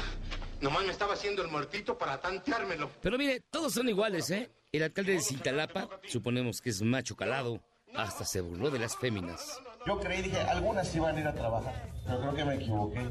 Y si le damos dos días, dos días también. A ver cuándo nos toca a nosotros, ¿no? A nosotros los hombres. Lo, lo veo difícil. Pero me siento contento de estar aquí con ustedes. Entre, ahora sí que como dice la palabra, entre caballeros porque nuestras compañeras hoy están eh, haciendo aseo en su casa, yo creo, allá están haciendo las labores domésticas. ¿Qué me ve? No se escamen, no se escamen, soy el mismo. A ver cuándo nos toca a nosotros, ¿no? A nosotros los hombres. Soy macho. ¡Vámonos! ¡Al tren! Luego que se estrella el metro, porque son unidades más viejas que el trenecito de Chapultepec. Ah, pero ¿qué tal ahorran, eh? Trenecito que volando vas con velocidad. Llegamos a la estación observatorio antes de la entrada del observatorio y de inmediato se apagó. Se empezó a apagar, poco a poquito se empezó a escuchar que se soltó el freno, se aprendieron las luces de emergencia, yo estaba mandando mensaje y poco a poquito me di cuenta que se empezó a deslizar hacia, hacia atrás, hacia atrás. Entonces llegó un momento en el que se soltó y se fue, pero no se sentía la vibración del motor, no estaba prendido. En ese momento guardé mi celular, volteé y puse las piernas contra los asientos intentando agarrarlo. Nos estrellamos prácticamente con otro. Este estaba estacionado aquí en Tacubaya. Entonces se bajó, el otro fue el que vino de bajada del observatorio y llegó a Tacubaya, chocaron. Si yo fuera rico. Y para acabarla, el coronavirus se declara pandemia que no sabemos qué es, pero suena a película horrible de Vin Diesel. Y entonces las bolsas se desploman.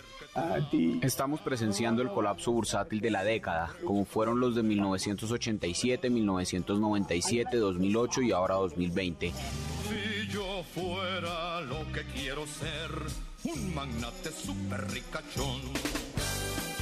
Afortunadamente el sector salud tiene claras sus prioridades y la principal es cuidar a toda costa a nuestro amado presidente, que no puede evitar ser más bello que Mauricio Garcés, según López Gatel. Escuche usted esta declaración de amor.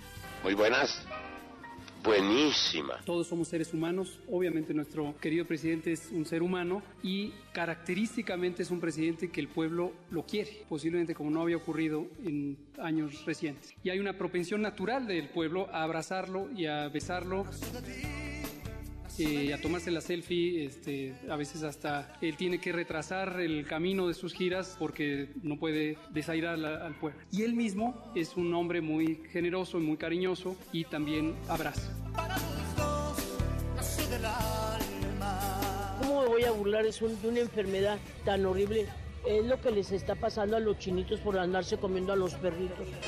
Y bueno, dice López que luego lo agarramos de nuestro puerquito, pues yo creo que sí. Marranito, marranito. Que rectifiquen, que no hagan lo mismo que sus colegas diputados, que sus eh, compañeros de partido, que votaron en contra, los diputados del PAN. Pero viene el Senado y pueden tomar otra postura. A lo mejor no lo analizaron bien, no lo pensaron, no tuvieron la información y están en el no aprobarnos nada, no apoyarnos en nada eh, lanzarse en contra de nosotros, como algunos medios de información, el Reforma y otros, que este, ya es deporte, este, nos quieren agarrar de, de puerquito. Marranito, marranito, come, come tu maicito, come y ponte más gordito, pa' comerte en mi caldito. Vengo a aprender. Yo, este gran nación Porque el papá de ustedes de Santa Cruz, ¿qué hubieran hecho ustedes? Letras de oro. Bueno, nuestras letras de oro, como todos los viernes, en voz de José Luis Guzmán Miyagi. Casi llegamos a la media hora con 28 pausa y volvemos con un resumen de lo más importante del día. Esta mesa, la mesa para todos. No te levantes. Podrías perder tu lugar en la mesa para todos. Con Manuel López San Martín. Regresamos. Harry Potter. ¿Volverá Daniel Radcliffe a la saga Harry Potter? El actor se encuentra promocionando la comedia negra Guns Akimbo junto a Escape from Pretoria, un drama carcelario ambientado en Sudáfrica.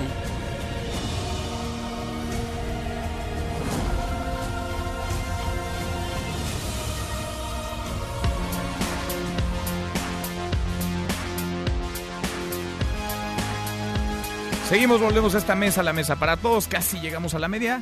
Vamos cruzándola justo ahora. De hecho, la hora con 30 vamos con un resumen de lo más importante del día. Resumen. Resumen.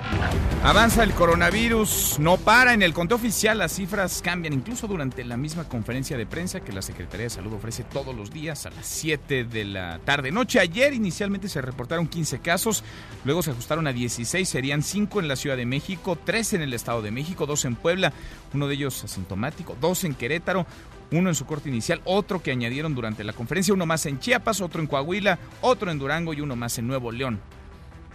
Pero las cifras no dejan de moverse. Esta tarde Nuevo León ha confirmado un segundo caso de coronavirus en el estado. Y Querétaro reporta cuatro casos, dos asociados a importación. Se trata de una mujer de 43 años y otra de 64 años, madre del primer paciente en el estado.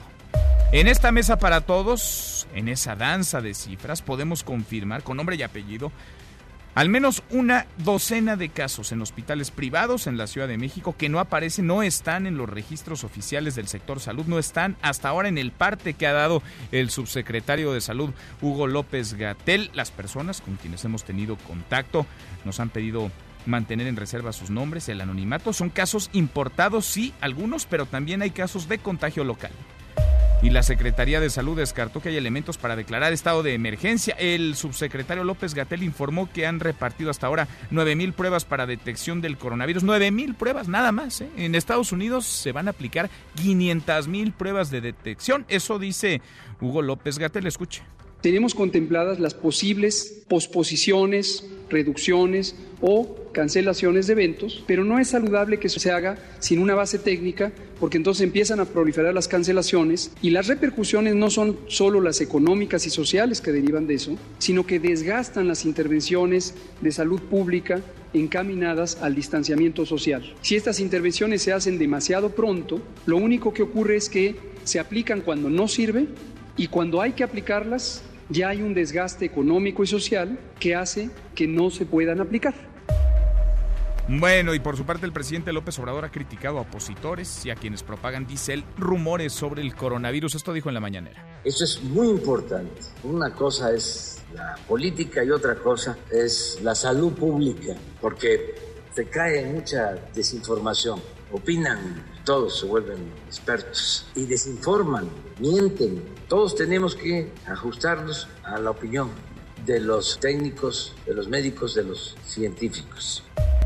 Hoy, por cierto, los mercados que se han contagiado por este COVID-19 respiraron, tuvieron un ligero respiro tras el día negro de ayer. Jueves negro y lunes negro. Esta semana para olvidar, desastrosa para las bolsas del mundo. La Bolsa Mexicana de Valores se acerca al cierre de la sesión con una ganancia del 4%. Wall Street y las bolsas de Europa cerraron con alzas. En contraste, Japón cayó 6.02%, sellando así una semana para el olvido. A propósito de Estados Unidos, Donald Trump declaró hace cosa de una hora estado de emergencia. Estado de emergencia en la Unión Americana, lo que implica 50 mil millones de dólares para la atención e intento de contención del coronavirus. Cada estado debe poner centros de emergencia y los hospitales activarán el protocolo de emergencia. Así declaraba desde la Casa Blanca Donald Trump este estado para eh, que eh, todo el poder del gobierno eh, tenga efecto, declaró oficialmente emergencia. Dos palabras muy importantes. Y el gobierno de México se mantiene, ahora sí, dicen, atento ante restricciones de vuelos de Estados Unidos. Cuéntanos, Hatsiri, ¿cómo estás? Hatsiri Magallanes, muy buenas tardes. ¿Qué tal, Manuel? Buena tarde. El gobierno mexicano, a través de la Cancillería y con el apoyo de las embajadas y consulados de México en el exterior, monitorea ya los efectos del anuncio del gobierno estadounidense que encabeza Donald Trump, que negará el ingreso a quienes hayan estado durante los 14 días previos a su llegada a Estados Unidos en el denominado espacio Schengen. Dicho espacio comprende a 26 países europeos europeos, entre los que se encuentran Francia, España, Italia, Bélgica, Austria, Alemania, Grecia y Suiza, entre otros. Las autoridades estadounidenses anunciaron que esta medida estará vigente a partir de la medianoche de este viernes 13 de marzo y durante los próximos 30 días. Dicha medida se suma a las restricciones previamente impuestas por el gobierno estadounidense a las personas procedentes de China e Irán. La Cancillería mexicana aclaró que las restricciones de viaje no aplican a ciudadanos estadounidenses y sus familiares inmediatos ni a residentes ilegales permanentes, así como a ciertos casos especiales. De acuerdo a la alerta emitida por México, es importante que las personas afectadas por esta restricción de viaje consulten con las aerolíneas las opciones para modificar su itinerario y se mantengan informadas de las decisiones más recientes del gobierno de Estados Unidos. Además, pone a disposición del público la guía de viajero, en donde se podrá encontrar información de utilidad sobre la evolución de esta medida. Finalmente, la Cancillería se compromete a dar seguimiento a la presente situación y brindar asistencia y protección consular a las personas mexicanas que lo necesiten. La información que tenemos. Buenas tardes. Buenas tardes, gracias, Hatsiri. Y en Brasil, el presidente Jair Bolsonaro asegura que no dio positivo, que no es portador, que no tiene coronavirus. Vamos contigo hasta Brasil, Pablo Juliano. Pablo, buenas tardes. Buenas tardes, Manuel. Y en Brasil, el presidente Jair Bolsonaro anunció por las redes sociales que no tiene coronavirus. Eso lo afirmó cerca del mediodía en, en el horario brasileño, luego de una jornada plagada de rumores y desmentidos sobre eh, que el test le había dado positivo. El dato no solo es importante para Brasil, sino también para el presidente de Estados Unidos, Donald Trump, porque el sábado pasado ambos estuvieron cenando en el estado de Florida durante una gira del brasileño por Estados Unidos. La cadena Fox había informado que la primera prueba de coronavirus del presidente había dado positivo y eso alimentó muchos rumores, tanto en Brasilia como en Washington. Todo el gabinete del presidente Bolsonaro se encuentra bajo observación porque una de las personas que viajó y estuvo al lado de Trump y de Bolsonaro, el secretario de Comunicaciones, está contaminado por el coronavirus. Oficialmente Brasil tiene 77 casos, pero están creciendo de a centenares en los principales centros urbanos como Río de Janeiro y Sao Paulo. Continuamos en Mesa para Todos. Gracias, muchas gracias Pablo. En otro tema, el futbolista Renato Ibarra salió de prisión anoche, por cierto, fue separado ya del Club América, ya no es más jugador del América. Su esposa se retractó de los cargos. Juan Carlos Alarcón, Juan Carlos, cuéntanos, buenas tardes. Gracias, Manuel, muy buenas tardes. El futbolista ecuatoriano Renato Ibarra quedó en libertad la noche de este jueves, luego de que su esposa Lucheli aseguró que el jugador no la agredió físicamente durante el pleito registrado en su domicilio el 5 de marzo pasado. Una juez de control lo vinculó a proceso solo por el delito de violencia familiar y no por tentativa de feminicidio y tampoco por tentativa de aborto forzado. Durante la audiencia que se celebró en las salas de oralidad del reclusorio Oriente, la esposa de la hora ex americanista, afirmó que Renato no fue la persona que la agredió físicamente lo que abrió la puerta para que su cónyuge quedara en libertad. La defensa del ecuatoriano solicitó la suspensión condicional del proceso en virtud de que su cliente no cometió los crímenes que le imputó la Fiscalía General de Justicia de la Ciudad de México. Dicha petición fue aceptada por la juzgadora quien impuso al deportista sudamericano diversas medidas cautelares para continuar en libertad. Entre estas destaca la reparación del daño con un monto económico, dejar de frecuentar a la víctima, llevar un curso de educación en perspectiva de género por 40 horas con 20 sesiones semanales de dos horas cada uno en una institución privada. Además, Renato Ibarra deberá abandonar el domicilio conyugal y no acercarse a la víctima en los próximos seis meses, plazo por el que se extendió dicha suspensión provisional del proceso. Minutos después de las 10 de la noche, Renato Ibarra abandonó las instalaciones del reclusorio preventivo Oriente, seguido de sus abogados sin hacer ninguna declaración,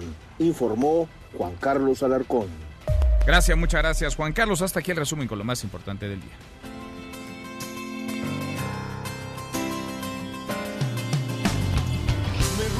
Estar al lado del camino, fumando el humo mientras todo pasa.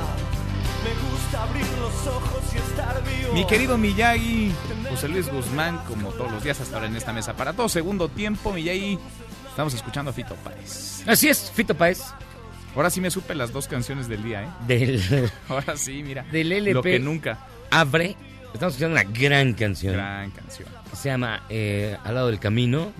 Y todo porque hoy el señor Fito Páez, para no hablar de otra cosa que no sea el coronavirus, eh, que ya estoy también yo hasta acatarrado. Fíjate que hoy cumpleaños. ¿Hoy es su cumpleaños? Hoy es su cumpleaños. ¿Cuántos cumplirá Fito Páez? ¿Cuántos le calculas? En serio. Ay. 60 y bajos. Apenas cumple 57 años. Nace en 1963. Mira. O sea, ya ha llevado una vida bastante complicada. De hecho, él este, es sobreviviente de una tragedia eh, terrible porque se educó con sus tías y estas fueron asesinadas brutalmente y él fue el único testigo del crimen. y, pero además él siempre fue un músico muy talentoso, es considerado uno de los más talentosos de la Argentina, quizás alejado un tanto del rock, porque no es estrictamente rock lo que tocábamos, no es como Soda Stereo o Los Redonditos de Ricota, sino que es algo así un poco más cosmopolita, con más influencias. Hizo un disco muy bueno con Joaquín Sabina, con quien después se peleó, y permanece en el escenario público desde hace un buen rato. Acaba de sacar un disco apenas en agosto del año pasado. Fito Páez sigue siendo un referente de la música argentina y latinoamericana. Sin duda, ¿eh? Sin, sin duda. Qué bueno que le cambiamos tantito ya. Sí, no. A la dinámica informativa. Aunque te veo tosiendo, Miguel. no, todavía no. Te veo tosiendo. ¿Ya las manos ya te las fuiste a lavar? Ya, hay, gel aquí. ¿Cada cuándo te estás lavando las manos? Eh, ya ahora sí me las lavo después de ir al baño. Ya ahora sí. Ahora sí, hasta ahora. Hasta ahora. Y de hecho, antes de, antes de comer, ahora sí también me las lavo. Ajá. Y, ya, y aquí hay gel en la cabina. Sí. Y también cuando entras al, al, Aquí me También tenemos. sí, estamos aquí con todo. ¿eh? Estamos, con estamos puestos así bien. Bien, como debe ser. Como debe como debe ser. y gracias. No, gracias, gracias, a ti. José Luis Guzmán, como todos los días en esta mesa para todos. Te escuchamos al ratito a las 7. Charros contra gangsters. Pausa y volvemos. Hay más en esta mesa, la mesa para todos. El amor, los escenarios. El hambre, el frío, el crimen, el dinero y mis diez días me hicieron este hombre enredado. Información para el nuevo milenio. Mesa para todos con Manuel López San Martín. Regresamos. MBS 102.5 y Waze te llevan por buen camino. Continuamos con más información vial. Norte. Incrementa el aforo vehicular sobre antigua calzada de Guadalupe desde Avenida 22 de Febrero hasta Avenida de las Granjas. Tardarás aproximadamente 15 minutos en cruzar este tramo. Sur. Es intensa la carga vehicular en ambos sentidos sobre Avenida Revolución entre Altavista y Eje 10 Sur. El rezago en esta vía será de 20 minutos, pero puedes evitar el embotellamiento por Avenida Insurgentes o Avenida Universidad. Oriente. Ligeros asentamientos viales sobre Avenida Canal de Tezontle desde Circuito Interior hasta Canal de Río Churubusco. Esto es en dirección oriente con una demora de 10 minutos. Centro. Si conduce sobre Valderas, hay carga vehicular en dirección sur desde Avenida Juárez hasta Arcos de Belén. Permanecerás en esta vía aproximadamente 10 minutos, pero si buscas una mejor circulación, puedes usar como alternativas calle Revilla Gijedo o calle López. Y si el semáforo marca luz roja, si no pasas, no pases. Continúa escuchando a Manuel López San Martín en Mesa para Todos. MBS 102.5 y Waze te llevaron por buen camino.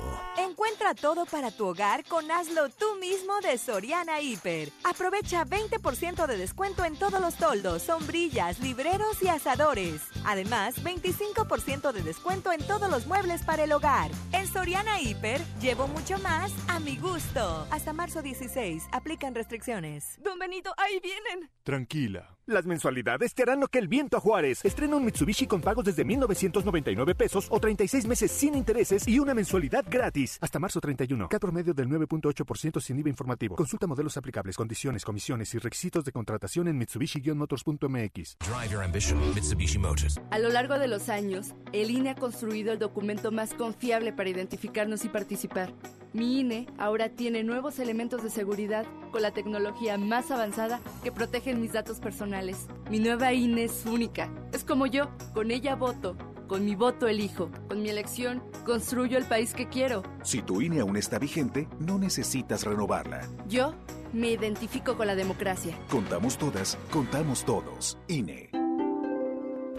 La farmacia de la Comer y de Fresco y mi nuevo monedero naranja son mi mejor medicina, porque con él me bonifican el 10% de mis compras. Y con credencial del INAPAM, te hacen un 5% de descuento adicional. Estrena ya tu nuevo monedero naranja y gana más. ¿Y tú vas al súper o a la Comer? Consulta bases en tienda. A todos nos ha pasado. Tenemos dudas. Necesitamos respuestas. En la línea de la vida de Conadic te informamos sobre adicciones y consecuencias. También te orientamos en caso de crisis emocional por el uso de sustancias. Y si te preocupa que alguien pueda engancharse, te asesoramos. Llama al 800-911-2000 cualquier día, a cualquier hora. Juntos por la paz. Estrategia Nacional para la Prevención de las Adicciones. Gobierno de México. Casa y estilo primavera. Encuentra las últimas tendencias para tu hogar con hasta 30% de descuento, más hasta 15 mensualidades sin intereses con tarjeta Palacio o hasta 12 con bancarias. Febrero 21 a marzo 15 de 2020. Soy totalmente Palacio. Consulta términos en elpalaciodehierro.com. Sorpréndete, llegó Ganahorro de Afore Móvil. ¿Quisieras ahorrar para tu retiro, pero siempre te falta dinero? Ya puedes gastar y ahorrar al mismo tiempo sin poner un peso más. Descarga y usa la aplicación Afore Móvil. Compra en línea desde tu celular los productos que te gustan al precio que ya conoces. Y por cada consumo recupera una parte de tu gasto como ahorro voluntario en tu cuenta Afore. Así de fácil. Con Ganahorro de Afore Móvil, ahorrar ya no te cuesta. Generación Consar. Gobierno de México. Cuando compras en Soriana, se nota. 20% de descuento en albercas, inflables, salvavidas y equipaje. Y en llantas, aceites, lubricantes y aditivos para auto, lleva el segundo a mitad de precio. En Soriana Hiper, llevo mucho más a mi gusto. Hasta marzo 16, aplican restricciones. Más información y análisis en Mesa para Todos con Manuel López San Martín. Seguimos, volvemos a esta mesa, la mesa para todos. Terminó ya la conferencia de Claudia Sheinbaum, la jefa de gobierno, la secretaria de salud también en la capital del país. Adrián Jiménez, Adrián, contigo vamos de nuevo. Muy buenas tardes. Buenas tardes, Manuel Auditorio. Efectivamente, autoridades capitalinas, bueno, pues han reiterado que no se suspenderán los eventos de carácter masivo en la Ciudad de México, específicamente los que tienen impactos negativos para la economía, en virtud de que se mantiene la fase 1 de atención a la contingencia por COVID-19, en la cual los casos de contagio son de carácter importado. En conferencia de prensa, la jefa de gobierno, Claudia Sheinbaum, precisó que se mantiene en pie el Festival de Música Vive Latino que se efectuará este fin de semana en el Foro Sol. No obstante, señaló que se tomó la decisión decisión de posponer otros eventos que no representan una pérdida para la capital del país en términos económicos, entre ellos la clase masiva de box que impartiría Julio César Chávez y la final de la Olimpiada Comunitaria, eventos que se realizarían este fin de semana en el Zócalo capitalino. Escuchemos parte de lo que dijo. El Vive Latino permanece este fin de semana y algunas otras actividades que tenía planeadas el gobierno, que no tienen impactos económicos, esas las vamos a posponer. ¿Por qué el Vive Latino se mantiene? Aquí los médicos, los doctores nos pueden explicar de mejor manera, porque aún estamos en la fase 1. Entonces no es necesario la suspensión de estas actividades masivas ante la preocupación que ha externado la población respecto a las medidas que se están implementando en otros países, incluso aquí en México por instituciones de nivel superior y medio superior como la UNAM, como el TEC de Monterrey, que ya están preparando pues estos escenarios, en el caso del TEC de Monterrey, la suspensión de clases presenciales y en el caso de la UNAM preparando este proyecto para tomar clases a distancia, bueno, pues la, la jefa de gobierno dijo que pues estas medidas no se están implementando pues eh, en México y específicamente en la Ciudad de, de, México, como en otros países como Estados Unidos, España o Italia, porque dice que en esos países se encuentran en la fase ya de contagio comunitario, mientras que aquí en la Ciudad de México aún no se pasa a esa etapa y pues están siguiendo los protocolos conforme eh, lo dicta la Organización Mundial de la Salud. En tanto, la secretaria de Salud, Oliva López Arellano, señaló que si bien pues estamos en la fase 1, pues también ya se está previendo qué se va a hacer en un escenario donde se avance eh, en el país a una fase 2 y e incluso a una fase 3. Escuchemos. También les queremos decir que estamos ya con un diagnóstico y con un escalamiento de la capacidad de respuesta, ya previendo un escenario 2 donde habría brotes y propagación, circulación local, o un escenario 3, también ya lo estamos en términos de nuestra capacidad de respuesta, con propuestas de reconversión de unidades de salud, de expansión hospitalaria, en el dado caso que ese escenario se presentara en la ciudad. En este caso señaló que de la red hospitalaria de la Ciudad de México son cuatro los hospitales que tienen previstos para atender estos casos de COVID-19. Sin embargo, eh, se negaron a decir cuáles son los hospitales que estarían atendiendo pues esta enfermedad. También estarían incluidos el INER y el eh, Hospital de Nutrición, estos de carácter federal. También anunciaron que se va a reforzar con más brigadas la unidad de sanidad internacional en el Aeropuerto Internacional de la Ciudad de México, donde actualmente laboran 40 personas. Se va a duplicar este número de personas para atender los números los vuelos que arriben de otros países, esos países donde ya el contagio es a nivel comunitario. en este sentido, aclaró que si bien no, no a todas las personas que llegan de estos países en estos vuelos se les pregunta si, si están, eh, eh, si tienen alguna sintomatología es porque dijeron que no es necesario, que se está siguiendo el, protocolo con estas cámaras térmicas donde ellos pasan a veces incluso sin darse cuenta y pues ahí detecta la, la, la temperatura y si esta es superior a los 37.5 grados es cuando se les invita a hacerles pues una, un cuestionario y posteriormente incluso pues eh, alguna alguna prueba en eh, para para ver si para verificar si no están enfermos de alguna eh, de algún de algún eh, de algún virus que, que, provocan estas infecciones respiratorias. Bueno pues hasta el momento estas son las las las la, el estatus que están dando las autoridades. Pues nada cambia, ¿no? Estamos en las mismas, Adrián. Fase 1, muy seguros de que todos los contagios son importados y que aquí no hay contagios locales, pese a que ya hemos conversado y ya hemos platicado en esta mesa para todos que hay casos con nombre y apellido de quienes en contacto con personas que viajaron, particularmente de Vail o de Madrid, de Vail en los Estados Unidos, en Denver, o de Madrid en España, han contraído este virus. Pero acá seguimos en las mismas, fase 1 y nada se mueve en las mismas no se mueve, incluso pues dijeron que la autoridad federal por la noche, en la conferencia de las 7 de la noche, pues dará otras medidas adicionales, sin embargo, pues se mantiene en la fase 1 todo aquí en la Ciudad de México y en el país. Gracias, muchas gracias Adrián. Buenas tardes. Mi compañero Adrián Jiménez. En Estados Unidos se declara estado de emergencia, se cancela el béisbol, el básquetbol, el fútbol, las funciones en Broadway, el Festival Coachella, hasta Disneylandia cierra y acá el Vive Latino se mantiene. El Vive Latino arranca mañana. ¿Por qué? Pues porque podría haber, dicen en el gobierno de la Ciudad de México, un impacto económico. ¿Qué pesa más? ¿Qué se está sopesando más? ¿Qué tiene mayor relevancia, más peso? ¿La salud o la economía? ¿El impacto económico o la salud de los ciudadanos? En Mesa para Todos, Laura Ballesteros. Otro de los temas, indudablemente, esta semana fue el choque de trenes literal en el metro, en la línea 1 del metro de la Ciudad de México. Laura Ballesteros, experta en temas de movilidad. ¿Cómo estás, Laura? Hola, Manolo, buena tarde. Muy bien, ¿y tú? Bien, muy bien. Sabemos que el metro desde hace años, ¿no? Desde hace décadas incluso opera en condiciones ínfimas, no se le ha metido el dinero suficiente a la infraestructura, a su mantenimiento y esto, pues ya lo vimos, cuesta vidas. Pues era un accidente además que pudo haber terminado en una tragedia mayor, eh, que derivó en la muerte de una persona y, varios heridos. Eh, y, sin explicaciones todavía muy claras al respecto. Mira, Manolo, lo mencionas muy bien, el metro de la Ciudad de México, a pesar de ser la columna vertebral de la movilidad de la ciudad, eh, de décadas hacia acá se le ha dejado de invertir en su mantenimiento y ya no se diga en su expansión. Así hacemos un cálculo, son aproximadamente 23 mil millones de pesos el déficit de mantenimiento que tiene el metro de la ciudad. Esto equivale prácticamente a lo que cuesta hacer una nueva línea de metro. Eh, y la mala noticia es que ni se ha eh, preponderado poner mayor presupuesto en, en, esta en esta nueva administración. Al contrario, ha venido decreciendo la cantidad de la inversión que se le está metiendo al metro de la ciudad.